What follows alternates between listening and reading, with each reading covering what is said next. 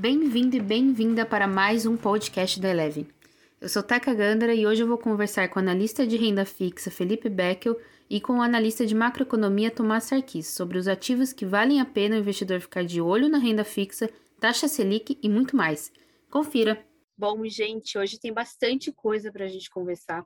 Para dar uma contextualizada ao nosso ouvinte, eu queria relembrar algumas coisinhas que aconteceram no ano passado e que vão guiar nossa conversa de hoje, principalmente sobre renda fixa. Então, a gente iniciou 2020 com a taxa Selic em 4,5% e terminou em 2%, o que fez com que as remunerações atreladas ao CDI fechassem com a menor rentabilidade da história, de 2,76% declarar a morte do CDI e o mercado de crédito privado se destacou aí entre as nossas recomendações com três relatórios com mais de 25 ativos privados no pico das taxas e que acumularam aí em quase 12 meses retornos médios de número que superaram os 18% isento de imposto. Tomás, eu vou jogar a bola aqui para você. Eu tenho a impressão de que o que era simples já não ficou tanto como todas essas informações elas afetam a nossa vida. O investidor ele está precisando analisar mais o que vale antes de investir. Bom, olá, olá a todos. bom estar aqui novamente. Com certeza, isso é uma isso é uma coisa atemporal. O investidor ele sempre deve analisar o contexto no qual ele se inclui antes de tomar qualquer decisão. No caso especificamente é, da, da Selic baixa, houve alguns benefícios de curto prazo, isso é inegável. Houve um, um estímulo, a chamada demanda agregada, ou seja, um estímulo para a economia sair de uma recessão no qual se encontrava ou acelerar um processo de recuperação que vinha muito lento, a inflação estava muito baixa, o desemprego estava alto. Eh, então, sim, parte dessa queda da Selic que permitiu é, a gente ter ganhos expressivos em, em outros ativos, é, ela, é, ela é benéfica, de modo geral, para o ambiente econômico, mas ela traz consigo um custo. E esse custo é justamente a inflação quando o juro fica excessivamente baixo, a resposta disso é uma elevação inflacionária. E no caso do Brasil, nossa leitura é que a queda da Selic ela foi um tanto exagerada. Tanto que, quando a gente olha os riscos associados ao país, uma Selic de 2% era algo incompatível. O investidor olhava para a Selic no Brasil falava: bom, de todos os riscos associados ao país, instabilidade fiscal, instabilidade política, agora é, uma má condução na pandemia, o que exige mais gastos e que atrasa ainda mais o processo de recuperação. Por que, que eu investiria nesse país, em teoria livre de risco, só ganhando 2%? Isso tem um efeito até repulsivo para investidores quando eles olham o quadro geral do país. E agora, para piorar, a gente tem um descontrole inflacionário, um indício de descontrole inflacionário. A inflação hoje está em 6,10%. A tendência é que ela continue subindo pelos próximos meses, para depois começar a cair. Mas a gente está numa situação delicada e parte dessa situação delicada veio porque o Banco Central colocou a Selic em um patamar uh, excessivamente baixo. Agora, na próxima na, daqui a duas semanas a gente vai ter outra reunião do cupom. Passa rápido. É, que provavelmente vai subir a Selic em mais 75 pontos. Dá um, um, um, um comunicado mais duro, justamente para tentar contornar esses riscos associados à, à inflação. Sem falar, e aí o Felipe Beckel pode falar com muito mais propriedade do que eu, que quando a gente coloca a Selic em um patamar muito baixo, isso traz consigo efeitos é, opostos ao desejado sobre a curva de juros. Então, a curva, no geral, ela fica mais empinada, apesar da ponta curta ficar baixa, a ponta longa fica mais alta. Isso pode prejudicar justamente o tomador de crédito que o que a taxa de juro deveria beneficiar em primeiro lugar. Bom dia, tudo bom? Teca, Tomás, prazer estar com vocês, estreando no podcast. Uh, bom, é, realmente, assim, é exatamente o que o Tomás uh, comentou agora. É, esse efeito na prática, em termos de investimento de uma Selic tão baixa, acaba gerando distorções no, em todos os mercados, né? Quando a gente olha, por exemplo, assim, o título livre de risco, né, que, é, que é emitido pelo Tesouro Nacional, é um título pós-fixado que acompanha a Selic, né, conhecido como LFT, que é utilizado como reserva de emergência pelos investidores. Né, a gente começa a ver assim que esse título vem, vem perdendo atratividade aí desde setembro do ano passado. Né, as taxas também elas já, já não estão acompanhando uh, a Selic, né? Esse, esse, título ele vem operando com deságio, né? Então a gente tem, tem visto assim em determinados momentos que, que, que a rentabilidade dele né, através da marcação a mercado, é, é, ela acaba gerando prejuízos ao investidor, né? A marcação a mercado ela nada mais é do que uma atualização diária né, do preço de um ativo, né? Pode ser um ativo em renda fixa ou até mesmo de uma cota de um fundo de investimento, é, de maneira que ela que ela acaba gerando assim, uh, uh, ela é, passa para o investidor uma segurança né, de que ele pode resgatar a preços justos, ou seja, né, sem, sem, sem prejuízo para o restante dos cotistas, no caso de um fundo de investimento. Então a gente a gente tem visto assim um, um cenário que, que vem gerando distorções uh, dentro da renda fixa, né? Isso acaba gerando também um efeito bem prejudicial ao custo de captação das companhias, né? Porque por mais que tenhamos hoje uma, uma Selic de 2,75, né? Quando a companhia ela vem emitir alguma dívida, a precificação ela é feita através da curva futura. Né? Então, como o Tomás comentou, a gente tem né, um cenário de, de, de, prêmios de riscos excessivamente elevados na curva de juros. Né? Quando a gente olha, por exemplo, hoje uma Selic de 2,75, a precificação futura na curva para o final desse ano já incorpora prêmios que a Selic né, terminará o ano aí acima de 6%, né, um pouquinho acima do, do, do das nossas projeções, uh, mas para o ano que vem, é, e, e aí que a gente realmente assim a gente tem reforçado nas últimas semanas a nossa visão de que faz sentido né, elevar as exposições uh, em títulos pré-fixados de curto prazo, porque os prêmios hoje eles colocam a, a taxa básica de juros próxima aí de 8% no final do ano que vem, né, podendo atingir 9,5% em 2023. É, o juro curto, o Banco Central, através da política monetária, ele consegue controlar, o longo não, o longo não. Então, por isso que a nossa preferência assim, para investimentos de curto prazo, e aí a gente né, determinou assim um período entre dois e quatro anos, é, através dos títulos pré-fixados.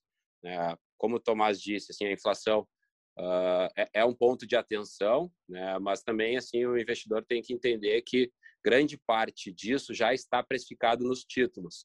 Então, por mais que tenhamos uh, no próximo mês ou até mesmo uh, até meados aí de junho uma inflação acumulada acima de 6%, né, o cenário daqui para frente, que é o que realmente vai impactar os, os investimentos, uh, tende a, a, ter um arrefecimento da inflação. Né? A gente pode ver isso através da, do nosso cenário base, né? o Tomás acho que poderia complementar assim a, a expectativa de inflação para os próximos 12, 24 meses que temos e a implícita, né? que a implícita hoje ela serve como né, balizador entre uh, o investidor comprar um título pré-fixado ou um título que vai te pagar juros reais, né? Então ele já desconta a inflação no período. As implícitas hoje apontam para os próximos 12 meses que a inflação acumulada daqui para frente será próxima aí de 4,5%. Num prazo mais longo chega a 5%, aí entre 24 e 36 meses. Então, o investidor só, só terá benefícios de comprar hoje um título indexado à inflação se no cenário base dele, e se for concretizado, obviamente, a inflação ficar acima disso. Né? Então, a gente, a nossa preferência nesse momento, realmente, né, ah, a gente tem optado por uh, títulos pré-fixados para esse período. Acima desse prazo, sim, a gente realmente assim, é tem um efeito né, uh, direto de, do cenário fiscal, muitas incertezas também, né, passando aí o período aí da, do, do, do mandato do, do atual presidente do Banco Central, do, do Campos Neto, que vai até dezembro de 2024, também assim os prêmios eles estão muito elevados e são justificáveis, mas agora no curto prazo a gente, né, nesse momento, tem, tem optado mais por alocações em títulos pré-fixados. Uh, Tomás, até para complementar, assim, eu poderia de repente qual, quais as projeções que temos assim para 12, 24 meses de inflação? É possível que, que, que fique acima de 4,5%, 5% a partir de abril para os próximos anos? Bom, é, vou falar primeiro primeiro para final de ano, aí depois a gente pode estender em, termo, em termos de prazo, mas assim, para esse ano a gente tem 4,70 de inflação, é, IPCA, tá? Isso assim, provavelmente ela vai ultrapassar 7% em meados de entre maio e junho e e a partir dali ela volta a cair.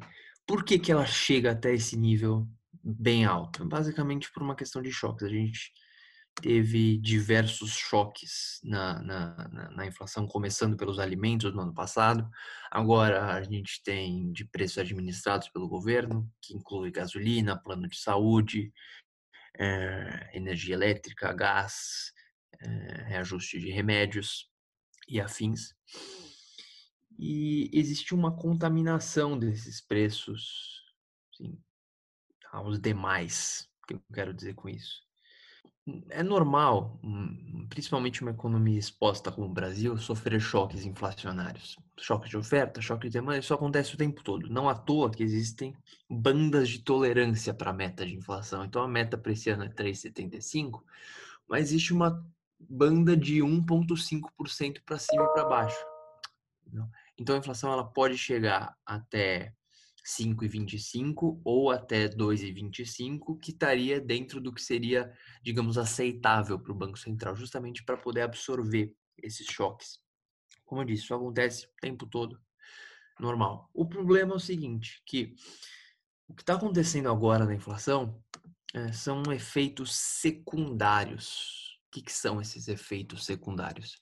É quando a elevação do preço A gera uma elevação no custo de produção no preço do bem B, e esse bem B, por consequência, tem um aumento no preço, que nada tem a ver com o choque, em primeiro lugar. Então, dando um exemplo, se o custo da gasolina, perdão, se o custo da energia elétrica sobe, o, o, perdão, se o preço da energia elétrica sobe, o custo para se produzir qualquer outro tipo de bem também vai subir.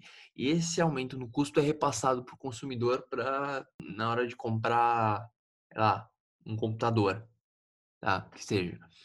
Aí, só que o choque, em primeiro lugar, nada teve a ver com o computador, ele teve a ver com a energia elétrica, mas por causa disso, o preço da energia elétrica, o preço do computador subiu para o consumidor.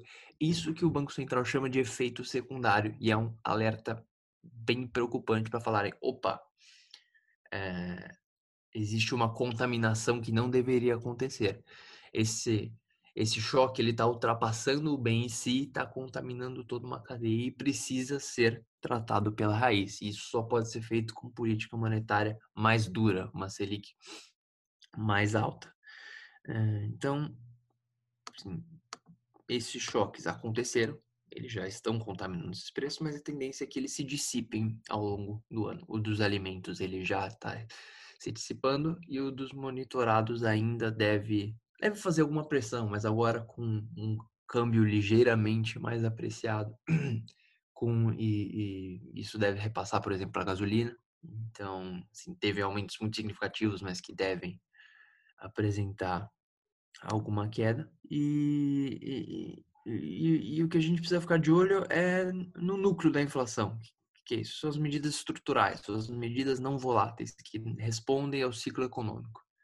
Estão em aceleração, isso é um problema. Se o Banco Central subir o juro e comunicar de uma forma bem dura o que está fazendo e o que vai fazer para evitar essa elevação inflacionária, aí sim não vejo que tenha problema. Para a gente ter uma noção, como eu disse, a gente espera que o IPCA acabe o ano em 4,70% e para o ano que vem a gente tem 4%. O ponto é o seguinte, que parte desses 4,70 para esse ano vem justamente dos choques que eu falei. estão se dissipando. Então, para os próximos 12 meses, a gente tem uma inflação esperada de só 3,5%, o que é hoje bem diferente do que está implícito nas curvas de juros hoje. Daí que a gente enxerga uma oportunidade que o, que o Becker falou. 24, em torno de 4% também, para 24 meses, em torno de 4%. Existe algum, alguma assimetria entre o que hoje a gente enxerga como cenário base e o que está precificado hoje no mercado.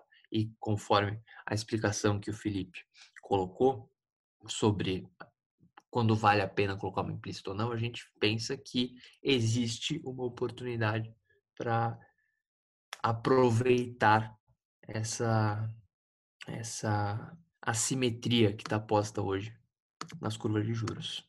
Eu tenho, na verdade, uma dúvida. É o que então que, que volta a fazer sentido nesse momento? Investir em tesouro, em tesouro direto, em títulos soberanos, eles voltam a fazer sentido?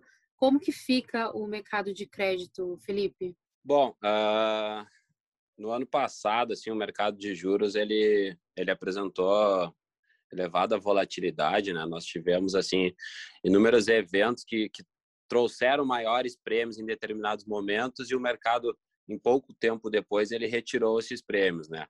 Uh, quando a gente olha assim a, o, o cenário atual, uh, nós voltamos a, a, elevar as recomendações dentro dos portfólios, uh, obviamente segmentados em, entre perfis de, de investidores, né, com, com os percentuais que, que, que, que, a gente assim entende que façam maior sentido uh, para determinado, né, dá para se dizer assim, estômago do investidor e até mesmo o prazo esperado de, de, de resgate das aplicações, entendemos sim que, que os títulos soberanos eles uh, apresentam oportunidades, né? A gente tem, tem, tem, tem uma preferência maior por uh, aplicações né, no prazo aí de, de 24 meses até o final de 2024, que daria para falar aí em três anos e meio, uh, por títulos pré-fixados, né, não somente os soberanos, mas aí também uh, determinados emissores né, uh, bancários que, que nós temos aqui filtrado e que, que, que, a gente se sente muito confortável em fazer as recomendações, até mesmo acima do limite do fundo garantido, garantidor de crédito, a nossa preferência é sim por títulos pré-fixados. Né? E os soberanos eles se enquadram nisso, né? Tem tem o tesouro pré-fixado que está disponível no, na plataforma do Tesouro Direto, com vencimento em julho de 2024. Né? A rentabilidade dele hoje ao ano, até confirmando para vocês, ela está hoje uh, em 7,75%. Né? Quando a gente olha assim um título semelhante a esse, com o mesmo prazo de, de vencimento, uh, que paga uma remuneração que é atrelada à inflação, se aproxima aí de IPCA mais 2,80. Então, né, pelo nosso cenário que o, que o Tomás comentou, né, a inflação que está implícita nesse título, ela se aproxima aí de 4,8% né, daqui para frente, né, entre a aplicação uh, hoje até o vencimento. Né? Então, a gente está falando de uma inflação que já está no preço dos ativos né, anualizada de 4,8%. Então, né, nós entendemos que para esse prazo né, até três anos, faz mais sentido comprar um título pré-fixado soberano ou emitido por, pelas instituições financeiras. Né, se assemelha muito assim à inflação, né, até porque a precificação é feita na curva futura, né, obviamente que que tem é, que é acrescido um prêmio né, em relação ao soberano, né, porque senão o investidor acaba aplicando somente no, no, no risco né, do governo federal. E uma outra possibilidade também é juros reais, né? Nós voltamos a recomendar aí no, no início do mês passado um título indexado à inflação. Tem um vencimento mais longo, né? O vencimento para 2035. A taxa se aproxima aí de PCA mais 4% ao ano. Uh, importante uh, alertar os investidores que esse título ele tem uma maior volatilidade né, por conta da, da duration, do prazo de vencimento de, de, dessa aplicação. Não necessariamente o investidor precisa carregar o título até o vencimento. Né? Nós utilizamos esses ativos assim mais longos para alocações táticas, assim, em momentos que, que, que nós entendemos que, que existe um exagero uh, na curva de juros e, e a tendência natural, né, pelo cenário né, à frente, assim, né? eu não diria nem de curtíssimo prazo, mas para os próximos meses, é que as curvas elas tendem a, a reduzir a inclinação. Então, a ponta longa acaba né, fechando um pouquinho, né? as taxas recuam, e pelo fato desse título ter um vencimento longo, né, uh, o investidor acaba tendo um ganho. Né, aí a gente né, tem uma a marcação a mercado do título, ela é muito positiva para o investidor.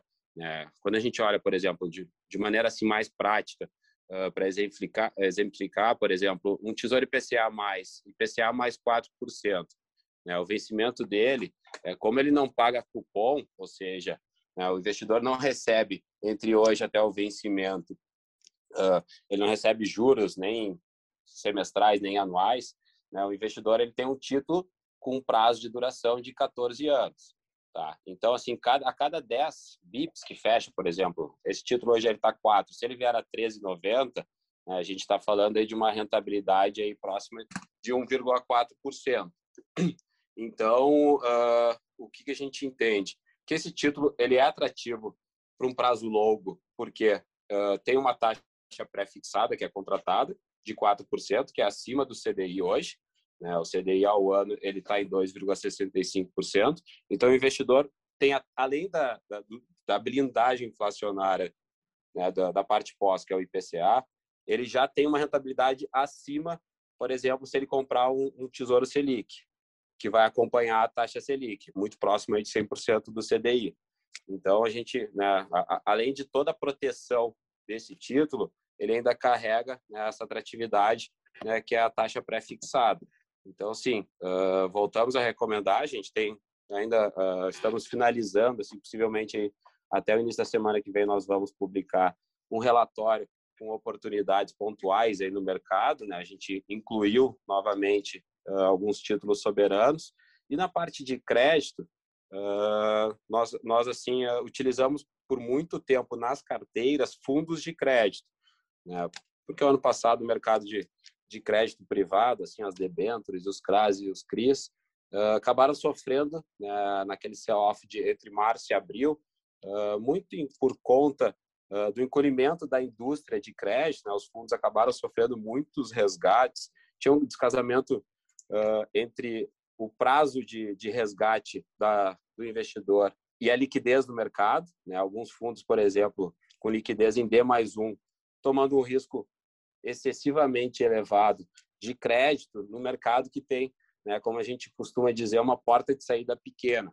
Né? Então, o investidor uh, se aprovou, se, desculpa, se, se apavorou no ano passado, uh, no início da pandemia, e resgatou né, as aplicações sem, sem avaliar se o, o, risco naquele momento era de crédito, né, o risco do emissor, de default, de não pagamento da dívida. Né? Então, isso aí gerou um, um, um efeito assim, na indústria, ela, ela, ela, perdeu aí cerca de 70 bilhões, né, o, o, de maneira geral, assim, os fundos de crédito. E naquele momento nós realmente assim aproveitamos das taxas que que estavam excessivamente elevadas, né? Era possível comprar títulos uh, de empresas como Petrobras, Vale, CETEP, Sabesp, com, com, com spread em relação ao título soberano de 2%, mais ou menos, né? de 200 bips. Né? Hoje, né, o spread ele está próximo aí de 50 bips, 0,5. Então, os spreads eles estão uh, de certa forma baixos, mas o, o, o, o grande diferencial, além obviamente né, uh, da análise que precisa ser feita da, da, qualidade do crédito do emissor, se ele é ou não um bom pagador, uh, é, é, é, que, esse, é que esses títulos eles são isentos de imposto de renda né, as debêntures incentivadas, os CRAS, os CRIs, uh, LCAs, LCIs também. Então, assim, a gente tem uma visão muito positiva para o mercado de crédito.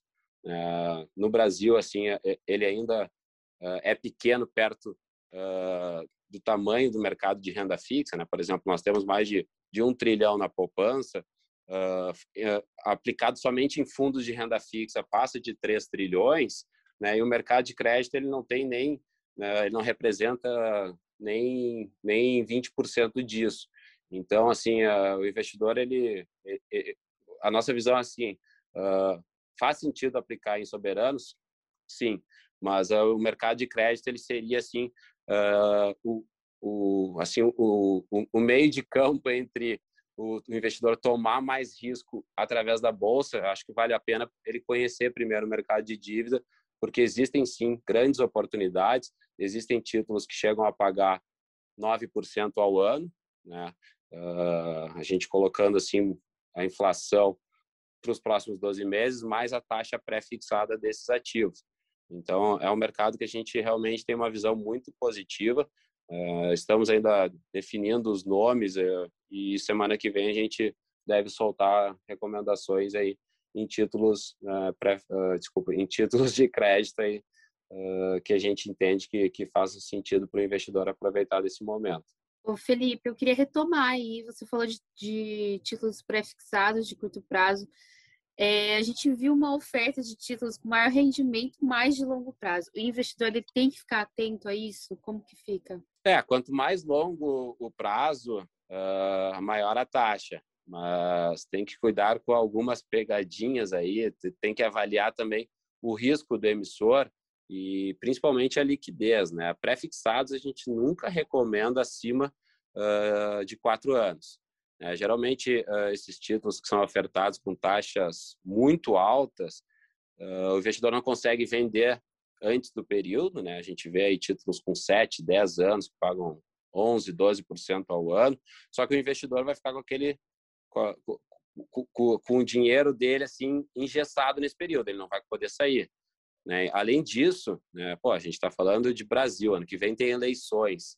Então, assim, uh, na nossa visão, não faz sentido né, comprar um título que tu não tenha liquidez, ainda mais um título pré-fixado. Né? Então, uh, tem que avaliar também o risco do emissor e, e, ver alternativas, né? Porque o próprio, por exemplo, uma instituição financeira que está emitindo um título para 10 anos, pagando 15% ao ano, qual que é a sustentabilidade dessa empresa, né, de seguir captando recursos a uma taxa tão alta? Né? Então tem que ter cuidado, né? Porque assim, uh, exemplos não faltam aqui de instituições que que quebraram, né? Obviamente, né, até determinado limite tem o FGC que, é, que é uma segurança para o investidor, mas quando a gente faz o seguro do carro, não necessariamente a gente vai sair para a rua e vai bater num poste ali, ah, tá tranquilo porque eu, eu tenho seguro para isso. Então acho que que tem que ter assim a, é fundamental avaliar né, a qualidade de crédito do emissor e o prazo de vencimento, né?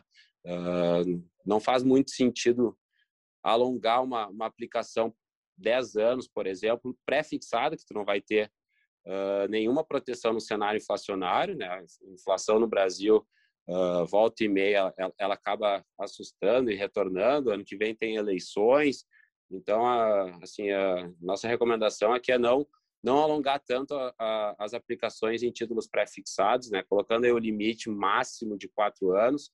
Uh, então a gente né, é um alerta que, que, que nós fazemos assim por mais que existam sim oportunidades que as taxas acabam sendo muito atrativas para o investidor, né? até porque a gente vem, vem de um cenário aí, se nós pegarmos aí de cinco anos para cá, que o investidor mais conservador, né, ele, ele já estava assim acostumado a dobrar o capital em renda fixa, né, sem se preocupar muito uh, em sair do, do, dos grandes bancos. Né? Ele tinha uma, uma aplicação ali que rendia 90%, 95% de CDI num cenário de, de, de Selic de dois dígitos, em sete, oito anos ele conseguia dobrar o capital sem tomar nenhum risco. Né? Esse cenário passou.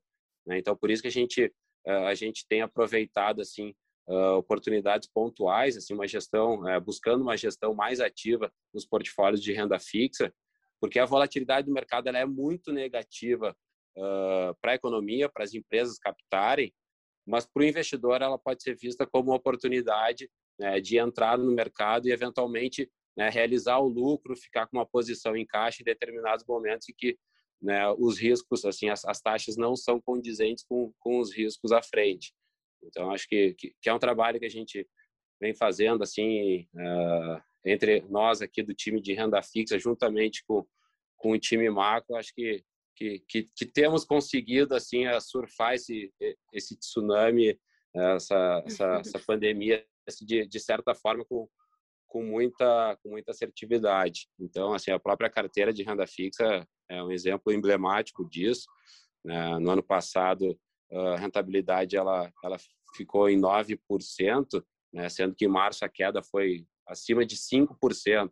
Então, conseguimos terminar o ano com, com, com uma rentabilidade de 9%, né? com, com um CDI de 2,76%. Né? Então, o que representou né, para os nossos investidores, para os nossos clientes aqui, uma rentabilidade de 325% de CDI.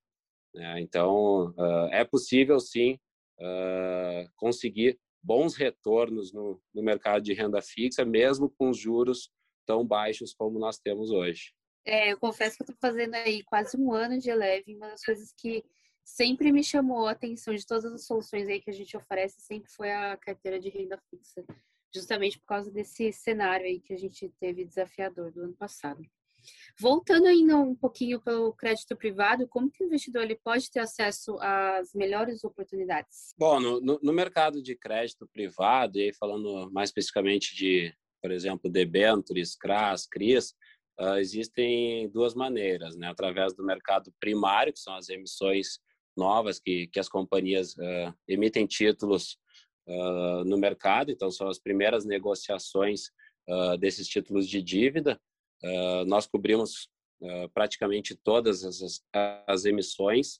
Uh, então, assim, o investidor tem acesso em todas as plataformas de investimento, no, nos bancos e nas corretoras. Né? E, e, a outra possibilidade é através do mercado secundário. A liquidez ela é um pouco limitada, né? Então a gente a gente toma muito cuidado assim e, e, e procura sempre consultar o mercado, conversar com, com, com muitos brokers assim, uh, para entender se, se, se, faz sentido nós soltarmos uma recomendação de determinado ativo de crédito que está sendo negociado no mercado secundário e que o investidor terá acesso a taxas atrativas. Né? Assim, a gente ainda tem um mercado muito pequeno, né? perto do potencial que temos aqui no nosso mercado de renda fixa. Então, existem essas duas possibilidades. Nas emissões primárias, a tendência é que as taxas sejam mais atrativas do que o mercado secundário, né, através uh, é feito um, um, processo de book building, né? Então os investidores uh, eles eles ofertam as taxas que eles consideram justas e que aceitam uh, participar daquela daquela emissão. E no mercado secundário é, a precificação é feita é, por né, como é que dá para se dizer assim, a preço de tela. Né? Então os investidores têm um book ali também que é negociado diariamente e o investidor colhe o ativo, né? É feito sempre através uh, de uma corretora, de um banco, e o investidor consegue né, acessar esses papéis que são que há, há pouco tempo atrás só eram uh, só estavam disponíveis para investidores institucionais. Nós ainda estamos selecionando os nomes, então eu não consigo assim nem adiantar ainda a, a, as, as oportunidades que que a gente está enxergando nesse momento, mas uh, o relatório possivelmente início da semana que vem ele já estará disponível na plataforma da Eleve. Então, assim, a, a gente tem, tem, tem buscado alternativas, né? não somente em títulos soberanos, porque os spreads, assim, por mais que eles estejam em níveis baixos, né, essa atratividade da isenção do imposto de renda para a pessoa física acaba fazendo muito sentido. Né? Por exemplo, o investidor consegue comprar hoje um título da Petrobras que paga uma taxa IPCA mais 4%, é, isento de imposto, com vencimento em 2028. Né? Se ele for comprar um título desses, por exemplo, soberano, ele terá que comprar um, um título com vencimento em 2055 e mesmo assim a, né, a taxa por ter imposto acaba ficando menor do que a, esse título de dívida da Petrobras. Então, assim, uh, enxergamos assim o mercado de crédito como né, um, um, dos grandes, um dos grandes, uma das grandes alternativas para o investidor que estava acostumado a, a, dobrar o capital em 7, 8 anos, antes de ir para a bolsa, né, conhecer melhor o mercado de dívida, né, que, que, que lá fora, no, no exterior, ele, ele é muito forte, né? Então aqui no Brasil ainda ele vem engatinhando, mas uh, já temos percebido assim no, nos últimos meses um aumento do apetite por parte dos investidores por conhecer e aumentar a exposição em títulos de dívida. Olha, a gente está encaminhando para o final, mas eu tenho ainda uma pergunta para o Tomás, que está quietinho aí. o Tomás, você comentou Estou aí. aprendendo. Que... Tomás, você comentou aí que dia 5 de maio tem mais uma reunião do Copom, né? a, já está sinalizado que vai ter mais um aumento. Então, quais são as principais mudanças com esse possível cenário e qual que é a sua expectativa? Bom, espera que suba 75 mesmo. A principal, sim, é, eu acho que a partir de agora a gente não vai mais olhar, a partir da última reunião até, a gente não vai mais olhar decisão por decisão. A gente vai ser obrigado a olhar um quadro um pouco mais longo, que, sim, então, em vez de olhar para essa reunião, acho importante a gente olhar para as próximas quatro, as próximas cinco reuniões. E que isso não adianta, não importa agora se sobe 75, se sobe 1, como alguns dizem. O que importa é a sinalização que o Copom vai dar. O que ele vai fazer daqui para frente? Onde que vai acabar esse ciclo de alta da Selic? Será que vai ser uma normalização parcial, como eles vêm, como eles vêm, como eles ressaltaram no último comunicado? O que quer dizer parcial? Significa que ele vai colocar a Selic, ele vai subir a Selic, mas ele não vai subir a ponto de de ela ficar neutra ou contracionista. Ou seja, ela não, ela não iria tirar demanda da economia, ela ainda iria ser estimulativa, porém um nível menos estimulativo. Isso seria uma normalização parcial. Significa o final desse ciclo de normalização parcial? Ou quando que ela se tornaria neutra, que a gente estima que seja entre 6,5% e 7%? Eu acho que essas são as dúvidas e, e, e as principais incógnitas que hoje pairam sobre analistas de macroeconomia. É, não é a próxima reunião, é, é, é, com que velocidade, com que tom que vai se dar esse ciclo de alta de Selic. A gente espera, como eu disse, alta de 75 na próxima, mais quatro altas de 50, acabando o ano em 5,5%. Para o ano que vem, assim, a partir do, do, do ano que vem, é, e é, meta 23, a gente espera em 6,5. Então, sim, tem um caminho mais mais impetuoso agora de alta de juros, seguido de uma estabilidade ao longo do ano de 2022. E a partir dali, é, junta o fato da gente estar no ano eleitoral, materialização dos riscos fiscais contratados durante a pandemia, processo natural de de fechamento de ato do produto que a gente chama, que é quando a gente começa a recuperar aquela atividade perdida não só durante a pandemia, mas antes da pandemia, que começou desde a crise de 2015 e 16. Então, eu sugiro que a gente deixe de olhar reunião por reunião e passe a olhar um, um cenário mais longo, de, justamente para ajudar a gente a entender o contexto macroeconômico no qual o nosso país está inserido. Tomás, deixa eu só te fazer uma pergunta aproveitando aí. A curva, a, a, a curva hoje ela já já dá como certo o aumento de pelo menos 75 bips. Uhum. Tá. Para o final do ano, a projeção ela está entre 6 e 6,25. Ano que vem, próximo de 8,5%. 2023, no final de 2023, 9,25%. Uhum. Qual o cenário tu enxerga e o que o mercado precifica hoje possa vir a acontecer. Uh, digamos, a Selic sair de 2,75 uhum. para 9% aí num período uhum. de, de dois anos e meio. Essa pergunta é excelente, porque assim, mostra o quão, quão analítico é o Felipe. Sim, é muito importante como investidor a gente pensar no contrafactual. É o que o que o que o sim, se eu fosse fazer um paralelo com equities, é o que o Dato chama de de valuation reverso, né? Ele fala como que a companhia teria que performar para estar no preço tal, não é? Com base na performance da companhia, ela atinge tal preço, ela vale tal preço. É o contrário. É. Como que a economia, a, a companhia teria que performar para atingir preço tal? É assim uma excelente técnica de avaliação e analítica. E no caso de macro e renda fixa, vale o mesmo. É o que significaria na nossa leitura uma economia para a economia brasileira se ele chegar em 9%? Bom, eu vou dar uma resposta curta até pelo nosso tempo, mas isso implica em, na materialização de todos os riscos que estão hoje é, associados na economia e alguns adicionais. Tá? Os principais riscos hoje são pandemia, sim, prioridade número zero no país é a contenção da pandemia, e o fiscal. Eles estão intimamente ligados.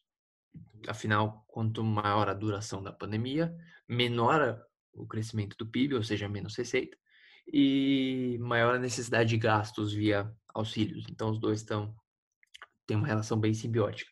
Só que o fiscal tem uma dinâmica própria. Ele existe um crescimento das despesas obrigatórias que diminui completamente a, o, o escopo de atuação do governo para tentar reverter alguma crise. Então, o governo hoje basicamente virou uma máquina de pagar, de pagar conta. Ele paga conta, ele paga salário, ele paga benefício, ele paga para se manter em funcionamento, é, enfim, ele não investe, ele só, ele só paga conta. O desafio não é falar, bom, então derruba o teto de gastos que ele pode voltar a gastar, não, porque a nossa dívida torna uma trajetória ainda mais explosiva e o risco associado ao país explode.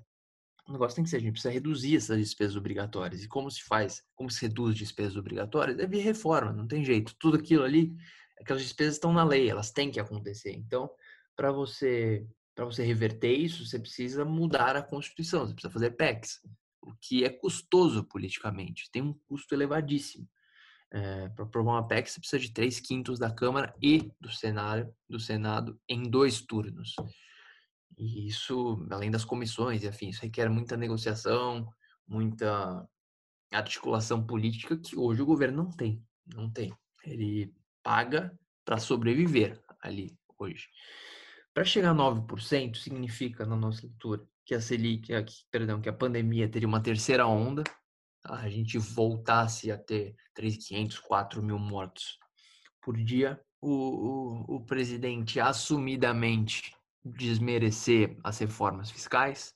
Hoje, assim, apesar de não ter nenhum avanço na agenda de reforma, a gente espera que não tenha nenhum avanço, pelo menos existe uma expectativa de que o próximo presidente vá cumprir alguma agenda de reforma e, e que hoje, assim, apesar de não fazer muito esforço para entregar as reformas, eles pelo menos não fazem muito esforço para desestimular as reformas, pelo menos no discurso, tá? Na prática, a gente sabe que a coisa não necessariamente é tão é tão preto no branco assim. Então, se houver um, uma tendência extremamente gastadora de tentar rever as conquistas já atingidas até aqui, desde teto de gastos e previdência, se a gente eleger um presidente em 2022 com tendência mais gastadora que queira desfazer as reformas, se a pandemia continuar, como eu já disse, todos esses fatores levariam o risco país a níveis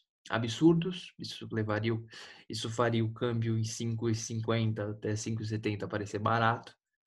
Nesse cenário passa de 6, 6,5, talvez até 7.